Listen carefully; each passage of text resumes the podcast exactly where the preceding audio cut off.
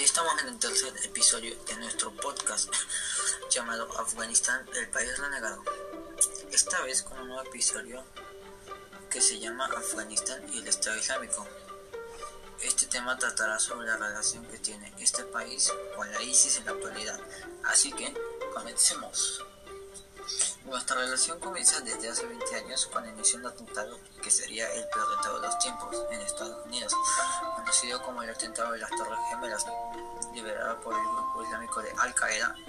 Estados Unidos le declaró la guerra, aunque antes de esta ya había ocurrido una guerra en el 78, que duró cerca de 14 años.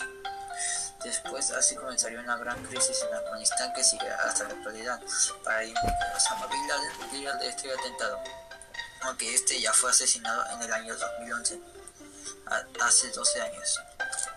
Aunque todavía no logró entender al 100% lo que tiene que ver la ISIS con el Estado Islámico, ni que rayos tienen que ver una estas dos cosas que no se puede entender absolutamente nada porque cualquier persona normal no puede entenderlo. Así que tuve que pasármela investigando en internet durante mucho tiempo, hasta que al fin logré entender un poco. También tenemos algo importante y que de hecho es el grupo terrorista más grande los talibanes formaron una escuela pakistaní y empezado a hacer en Afganistán. Este tiene como meta, según ellos, hacer un mejor país y cosas así. Por eso logró muchos seguidores y es muy grande. Los talibanes han estado intentando tomar la capital desde hace ya años, convirtiéndose en el enemigo más grande de Afganistán aunque este país tiene a los Estados Unidos como respaldo, hace cinco meses los talibanes lograron tomar Kabul, la capital, y lograron sacar a los Estados Unidos de Afganistán. Y también tienen a la ISIS como su mayor enemigo, ya que han tenido numerosos conflictos en años anteriores, mientras que Al Qaeda se ha mantenido poquito más bajo que el resto de los demás, ya que este ha sido un poco más pequeño y un poco más transparente, por así decirlo.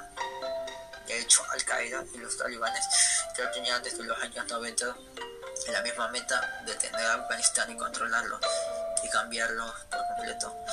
Los dos siguen una especie de cosa que no me acuerdo cómo se llamaba, que se llamaba Yamahista, no sé qué, qué. Es como una especie de reglas que deben seguir las personas y perjudican mucho a las mujeres.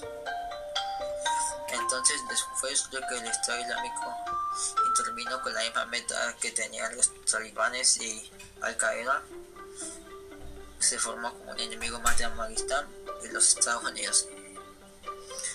Así que básicamente, y por así decirlo, no son tan así que digamos buenos amigos o lo que sea. Son super enemigos y no se llevan para nada bien y después de la derrota de Afganistán y Estados Unidos contra los talibanes, yo diría que esto se pondría aún peor. Porque estaríamos diciendo que Afganistán, bueno, que los talibanes, el enemigo número uno, su enemigo número uno es el Estado Islámico. Entonces, que un país entero sea de talibanes sería aún peor. Bueno, pero todavía antes de terminar este capítulo quiero aclarar, bueno, quiero decir que si tiene algo en común o en qué se diferencia Al Qaeda, Talibán y el Estado Islámico. Nada, quiero decir que estos tres grupos son super extremistas y los dos tienen un juego de poder en Afganistán, o sea, el Talibán, Al Qaeda y el Estado Islámico. Después de que las aliadas y fuerzas occidentales llegaran a Talibán al poder, los expertos temen una posible nueva era del yihadismo en el Occidente Medio y Asia Central. Al-Qaeda y el Estado Islámico pueden que se hayan debilitado en los últimos años, pero siguen activos y podrían reforzarse lastimosamente. El talibán podría ser el enemigo más grande de Afganistán comparándolo con los demás, ya que es el que se ha mantenido más y por así decirlo molestar a ese país.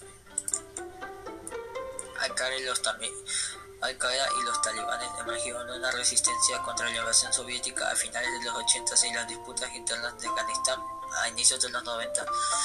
Quiero decir que antes los talibanes y Al-Qaeda ya tenían, tenían antes como meta invadir a, a la Unión Soviética.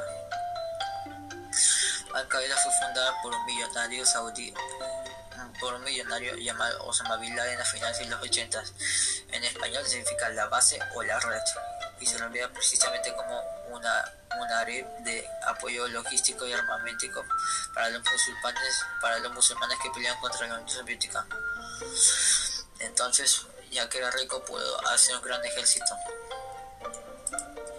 Y ya, mientras que el Islam o el grupo islámico es un grupo formado en Irak, no me acuerdo hace cuánto tiempo, que también se ubica algo parecido, aunque diferente.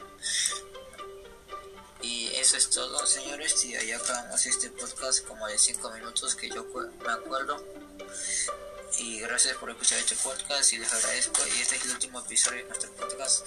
Nos vemos hasta otro podcast. Hasta luego.